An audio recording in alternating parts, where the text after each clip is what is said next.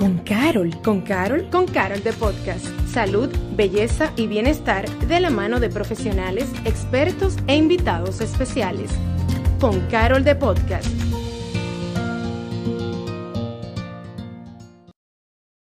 Hola y bienvenidos a un nuevo episodio de Con Carol de Podcast. Yo soy su host Paloma Rodríguez y señores, yo no sé ustedes, pero yo me estoy ahogando del calor. República Dominicana se está quemando y como ustedes saben que la semana pasada tuvimos un invitado y estuvimos hablando de esos lugares en República Dominicana donde tú puedes aprovechar este verano anticipado que estamos viviendo en nuestro país.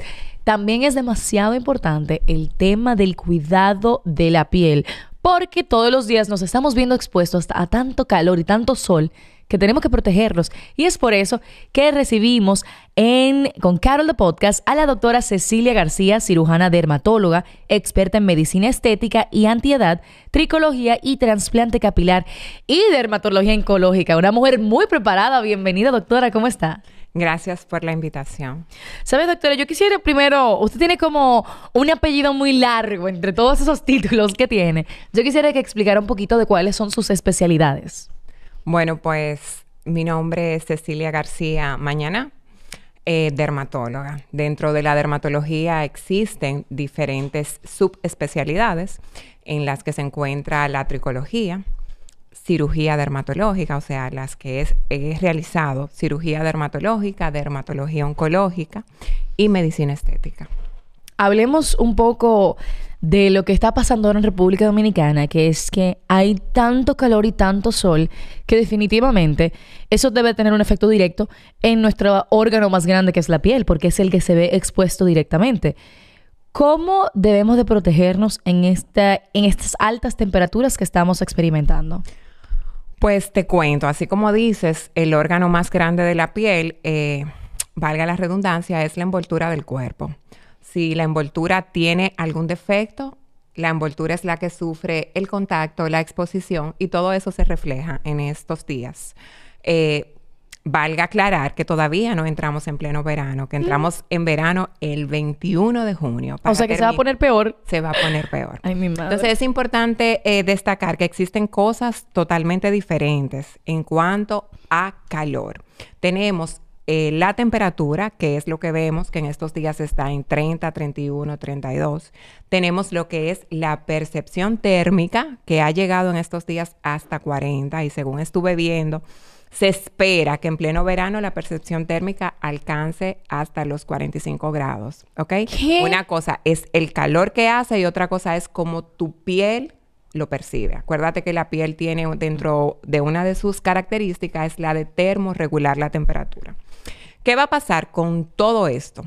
Esto se traduce a más allá del, malestar, del sudor, del calor, del que me quemo, del que los pacientes no quieren utilizar ni siquiera lo básico que es protector solar porque se sienten untuosos, eh, pegajosos, entonces, aparte de eso está todo lo que el calor genera por sí solo en la piel. O sea, esto se traduce que posterior a esto, ojo con los pacientes que tienen pieles grasas, es probable que vengan brotes de acné.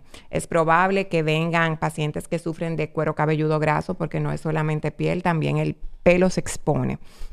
Entonces, todo esto se traduce a un montón de patologías propias de la piel que se pueden exacerbar con el calor como es el tema de las infecciones micóticas por ropa mucho tiempo mojada, eh, como es también el caso de la, del, exceso de producción de sebo, como es el caso de las manchas, la insolación, el, el, el blush que puede ocurrir por las altas temperaturas. Por estas altas, o sea, en este cambio que tenemos, aunque aquí obviamente es un país tropical y siempre hace calor, este calor ya se siente un poco extremo y todavía va a empeorar.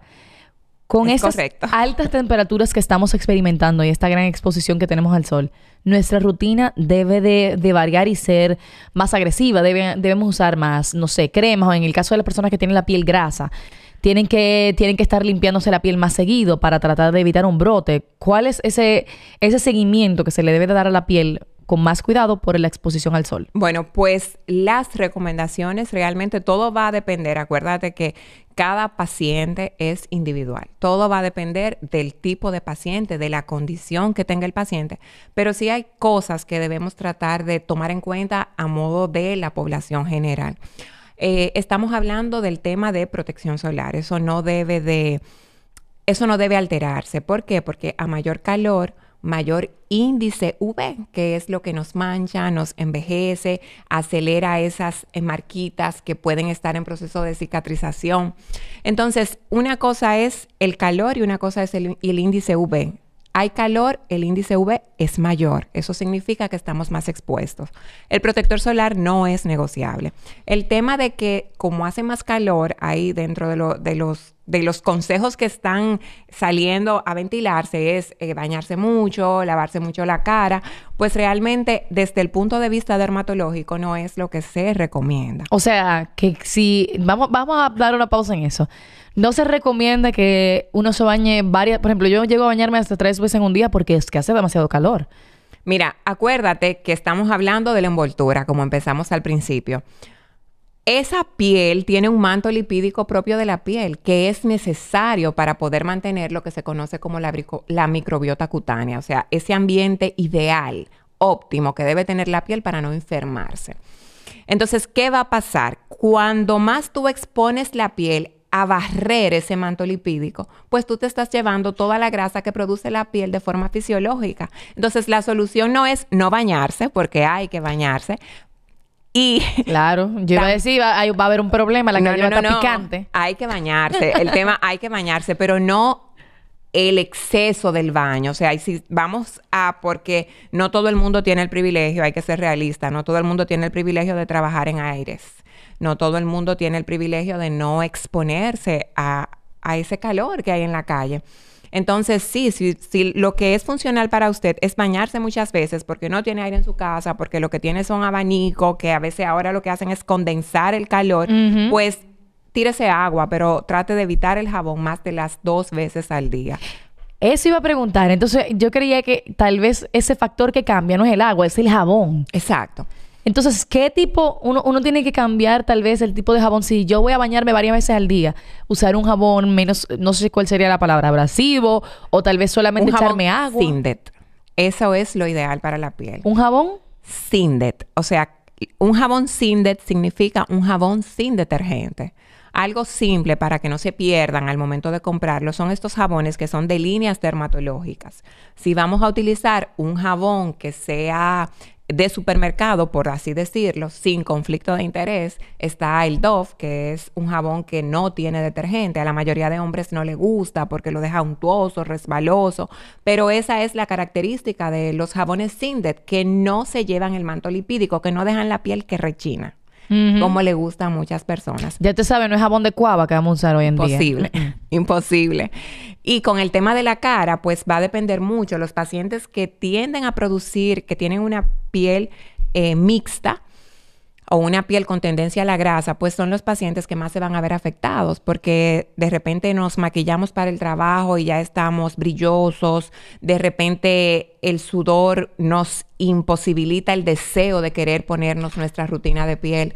Entonces simplemente tratar de tomar en cuenta es tratar de elegir en esta temporada del año productos que vayan a fin con lo que está pasando. Si tenemos una piel, en mi caso, mi piel es seca, yo no puedo utilizar en este momento protectores solares en base crema. ¿Por qué? Porque me están aportando mayor viscosidad, mayor hidratación. Entonces, ¿qué vamos a tratar? Elegir protectores solares que sean mate, fluido, toques secos, apalancarnos del agua termal. O sea, si de repente usted tiene calor, hay eh, tamaños de agua termal que son de cartera, trate de tenerlo, que si se me corre el maquillaje, no se corre el maquillaje, sino pregúntenle a los maquillistas que a veces fijan el maquillaje con agua termal. Es simplemente buscar la forma, tratar de utilizar ropa de colores claros, tratar de mantenernos hidratados, es un conjunto de cosas. Eh, hidratados por vía oral, si usted utiliza tratamientos para manchas, eh, ya sea porque tenga un cuadro de melasma, tratar de tener mayor rigor en el uso y reaplicación del protector solar, ya que sabemos que si a las dos horas es lo que se estipula en pacientes que tienen condiciones especiales, pues el sudor hace que el protector solar se corra. Entonces, en nadadores y pacientes que practican deportes, en este momento todos estamos sudando, tratar de si hay una condición especial, reaplicar el protector solar con mayor frecuencia. Que, o sea, mayor frecuencia viene siendo si antes una persona normal era cada cuatro horas, ahora debo, debo de reaplicarlo cada dos horas. No. Vamos a ordenar los términos. Ok, ok. Se recomienda que si estamos trabajando eh, bajo techo, podemos reaplicar el protector solar cada cuatro a seis horas. Ok un paciente que no tiene acné, que no tiene melasma, que no tiene enfermedades propias de la piel, como el lupus, pacientes que trabajan dentro o bajo techo, si tienen condiciones especiales, pueden aplicarse el protector solar cada dos horas. Pacientes que no tienen condiciones especiales, pero están expuestos cerca de una ventana. Acuérdense que el cristal también refleja la radiación UVB-UVA. Mm. Entonces, eh, ahí también esos pacientes deben aplicarse el protector cada dos horas. Si usted está en la calle cogiendo el fuego de la calle, mm. pues entonces debe tratar de reaplicarse el protector solar cada dos horas en condiciones normales y pacientes con condiciones especiales cada una hora. Hablando del fuego de la calle, yo creo que es muy habitual la que una persona, por ejemplo, sobre todo las mujeres, nos encanta tener el carro como un closet. Me encanta guardar todo ahí. Y con este calor hay ciertos productos, hay muchos productos que sobre todo los maquillaje, cremas, los el mismo protector solar, los productos del pelo. Que a la mujer le encanta dejarlo en el carro por el tema de que, bueno, así cuando voy al salón, luego del trabajo, pero tu carro se parquea en el sol. Hablemos un poco sobre eh, cómo se mantienen todos estos productos y si pueden estar, aunque no sea directamente expuesto al sol, en ese calor que le puede brindar dentro de un vehículo tienden a dañarse, ¿es correcto? Es correcto, es sumamente correcto. Eh, recuérdense que el, el carro tiene cristales. Si sus cristales no tienen ahumado con protección UVB-UVA, que la mayoría de los vehículos no lo tienen, eh, ¿qué va a pasar? Todo lo que usted deje ahí adentro no solamente se expone a las altas temperaturas, ojo, porque es que hay como una confusión de términos. Altas temperaturas y factor de protección solar son cosas diferentes. Entonces, hay productos que tienen factor de protección solar que sí pueden aguantar tal vez un poquito más esa exposición. Pero productos como cremas hidratantes, como productos para cuero cabelludo, incluyendo los protectores térmicos, todo eso cuando se deja a nivel de vehículo, pues ocurre una fase oxidativa que altera eh, la formulación de la molécula original. Entonces estamos exponiéndonos a ponernos, reaplicarnos un producto, ya sea maquillaje, ya sea producto de la piel, ya sea producto del pelo, que su molécula ha sido alterado por la alta temperatura. Y eso también incluye el protector solar, porque la gente muchas veces, como el protector solar es algo que utilizo en la calle, eh, dejar el protector solar es algo habitual para que no se me olvide. Lo pongo en la gavetita del carro y listo. Pero entonces, el peligro de utilizarlo. El protector solar tiene factor de protección solar, que es lo que vemos que se acompaña el SPF con los números. Ajá.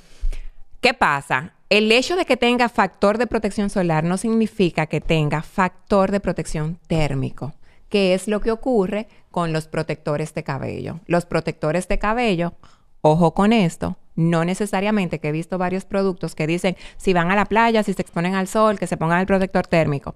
El protector térmico protege del calor, pero no protege de la radiación UVB-UVA. Entonces, un protector solar tiene factor de protección solar que se protege de la radiación UVB, UVA, luz azul e infrarrojo, dependiendo la marca. Pero no del calor. Pero no del calor, exactamente. De repente ustedes usan ese protector solar y sale el agüita por un lado, el color por otro lado. Eso me pasó. Entonces, esos son cambios que van ocurriendo en la propia molécula al exponerse a altas temperaturas. Y le hace daño a la piel el yo continuar utilizando un protector solar que se ha visto tanto tiempo expuesto a este calor y tú ves cómo le sale como, como un agüito el aceite de un lado, ajá, de un lado y Ojo, del otro porque hay crema. protectores solares que son fluidos, que hay que siempre agitarlos. Ok. Pero la mayoría de protectores solares cuando se exponen al sol cambian, de hecho hasta su color, su textura, su consistencia.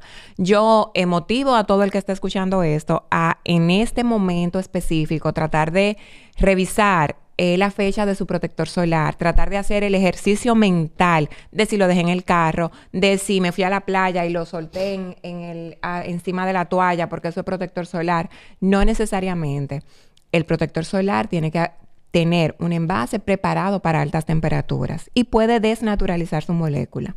Y ojo con esto también, es sumamente importante, señores, que si usted invierte un protector solar de un laboratorio dermatológico no es económico.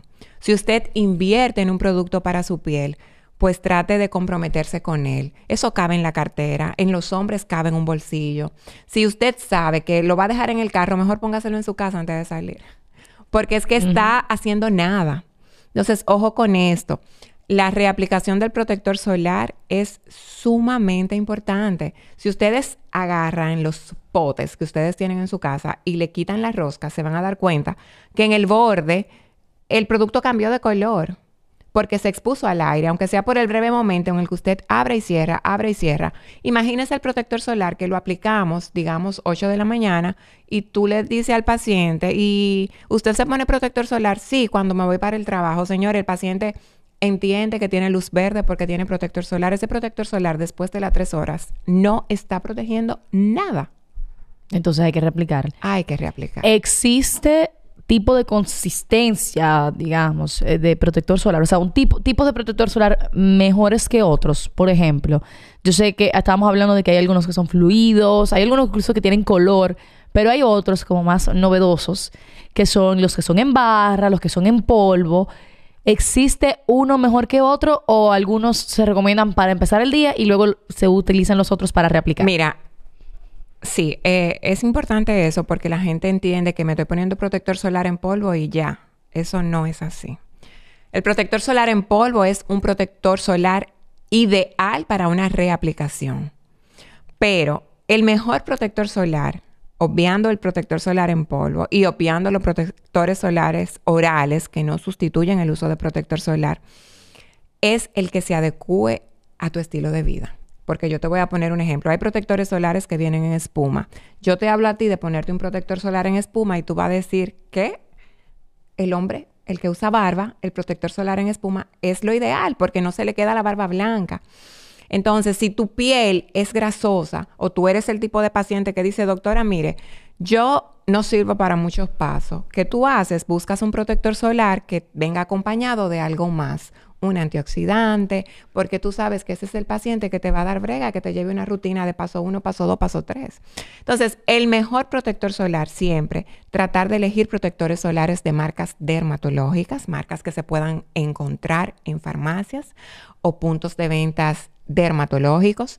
Eh, también factores de protección solar que sean 50 o más de 50.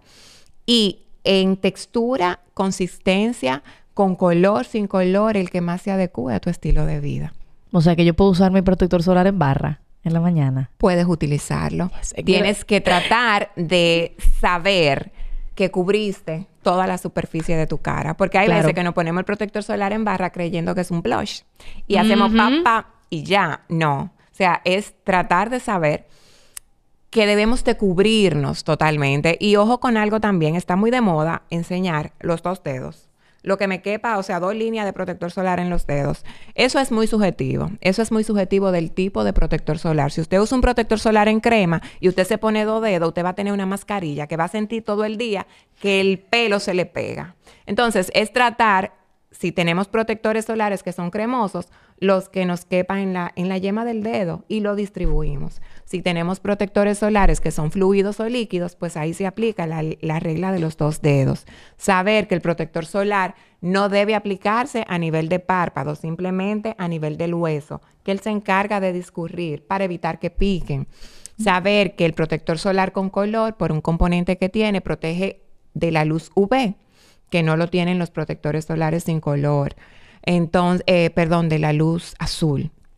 Entonces, tratar de elegir un protector solar que te guste, que sea fácil de aplicar. Y en estos días calurosos, tratar de protectores solares fluidos fluidos, protectores para el cuerpo en spray, que sean en textura cremosa, porque hay algunos en spray que son en textura oleosa y con este calor nos ponemos un protector solar que nos engrasa y la sensación no es agradable. Mi amor, un huevo frito en la calle uno. Si usted usa retinol, si usted usa crema despigmentante, en estos días con estas altas temperaturas, tratar de saber que si se va a exponer al sol, no usarlo dos días antes para evitar ciertas cosas. A mí me pareció muy fascinante algo que usted subió en sus redes sociales y hablando de eso, de dónde uno se coloca el protector solar. Últimamente se está hablando mucho del tema del protector solar y hablamos de que ya hay que comenzar a utilizarlo en el cuello. Y ya ahora yo estoy ahí con mi barrita poniéndome mi protector solar en el cuello. Sin embargo, vi un video que subió que era de, un de una, una persona que tenía, debió protegerse la oreja. Entonces, yo creo que yo nunca he visto a una persona ponerse protector solar en la oreja. Debemos de ponernos cuando aplicamos el protector solar en nuestra cara y demás. Mira, en las orejas. Eh, sí, es lo ideal, especialmente en hombres, porque las mujeres el pelo nos cubre las orejas. Entonces, acordemos que el pelo tiene una protección eh, natural para el sol eh, por, el, por la melanina que tiene, lo que le da el color al pelo. Entonces, las orejas en nosotras están cubiertas. Los hombres, señores, si ustedes se ponen a ver, cuando usted se pone una gorra, usted las orejas le quedan expuestas. Eh, cuando estamos de pie en el sol, a la cara le da la sombra de la propia cara, pero a las orejas no le da ningún tipo de sombra. Entonces son dos antenas que están expuestas. Y en pacientes de la tercera edad, una de las localizaciones más frecuentes del cáncer de piel, especialmente en el sexo masculino, son las orejas. Justo quería hablar un poco ya del tema de, el cáncer de piel. Usted es dermatóloga oncológica. ¿Podría explicar un poco más sobre eso? Bueno, pues el cáncer de piel es una realidad en República Dominicana que antes o en el tiempo que yo me formé, hace unos años atrás, se estipulaba en la literatura que el cáncer de piel afectaba más a los fototipos claros, o sea, pacientes más blancos, pacientes pelirrojos, pacientes rubios, ojos verdes. Pero eh, no, realmente el cáncer de piel puede afectar cualquier fototipo de piel, incluyendo nuestra raza. Eh, nosotros estamos ante la epidemia, yo creo que es la vez que, que más tasas de cáncer de piel se han visto. De hecho, pacientes jóvenes, el otro día tuve una paciente de 25 años con un cáncer de piel. Entonces, a ver, el tema no es alarmarse, el tema es ocuparse. Si usted tiene lunares, eh, tratar de por lo menos una vez al año hacer un chequeo a su dermatólogo. Si usted tiene lunares en áreas expuestas, tal vez un poquito más de frecuencia. ¿Cuáles son áreas, áreas expuestas? Área centrofacial, si usted tiene antecedentes de familiares con cáncer de piel, si usted tiene eh, algún lunar que haya cambiado, que haya crecido, que no estaba y que de repente ha salido, pues es motivo para que el médico lo vea. Algo que puede parecer un lunar puede ser por una biopsia diagnosticado como cáncer de piel. Y el cáncer de piel, el, el mayor factor predisponente y la principal causa es la exposición solar. O sea, que exponerse al sol cuidarse de él, usar protector solar, no es un tema de que está de moda, de que es fancy, de que lo dijo alguien y yo lo hago. Hay que tratar de no ir como pollo sin cabeza, tratar de hacer las cosas con un sentido más allá. Cuando usamos protector solar, nosotros estamos protegiendo nuestra piel del daño que no se ve. Y es increíble, tal vez el cuidado de la piel se puede asumir como algo estético, pero realmente es un tema de salud.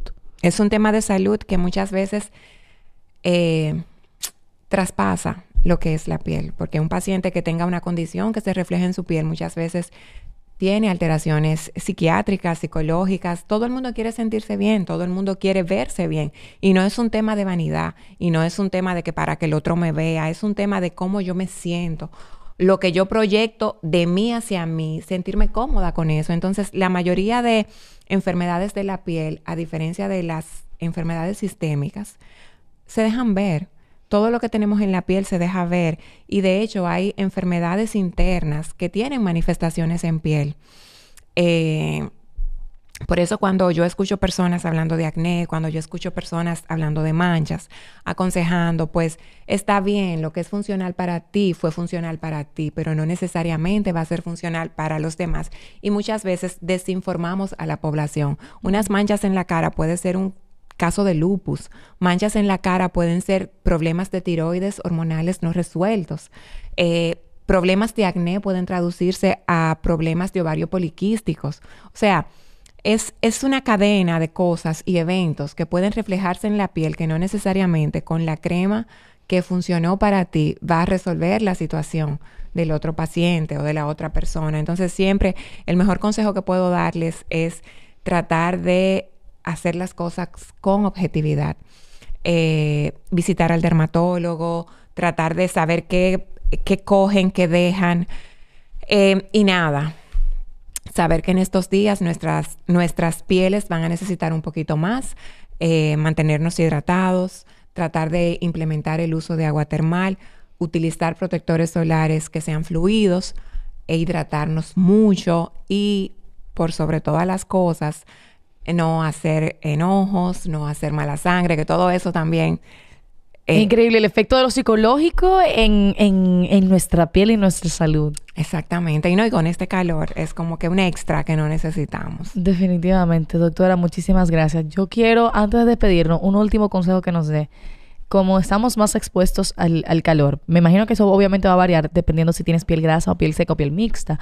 Debemos, hablamos del tema de la hidratación, o sea, hay que beber más agua, pero también a nivel de cremas, porque hemos hablado mucho del protector solar, pero a nivel de cremas, de la humectación y la hidratación, debe de ser un poco más fuerte. Tenemos que hacerlo más seguido. Eh, pues claro, hay que ser, hay que aportar un poquito más, pero eh, voy a desmitificar algo que acabas de mencionar. Uh.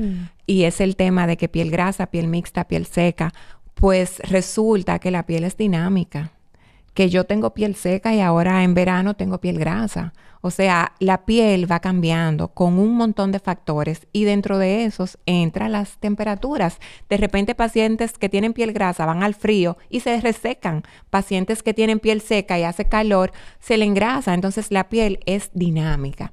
Lo más importante es escuchar tu piel, cómo la ves, porque la piel que tú tenías en enero puede que no sea la que tengas ahora. Entonces, ahora, en tiempos de verano, en tiempos de calor, tratar, sí, de aportar mayor hidratación, tratar de evitar llevarnos las manos sucias a la cara, tratar de manipular lesiones de acné, tratar de utilizar productos que sean fluidos. Ahí vienen los serums que son maravillosos para este tipo de época, sin importar, sin importar el tipo de piel. Recordemos que los vehículos de los productos son dependiendo piel seca, piel grasa, piel mixta, pero el activo es el mismo. Usted puede tener un producto en serum que sea el mismo producto en crema. De hecho, laboratorios tienen mismos productos en presentaciones diferentes. En esta época del año les recomiendo, les incentivo a tratar de elegir sus productos en serum, fluidos, líquidos y sobre todo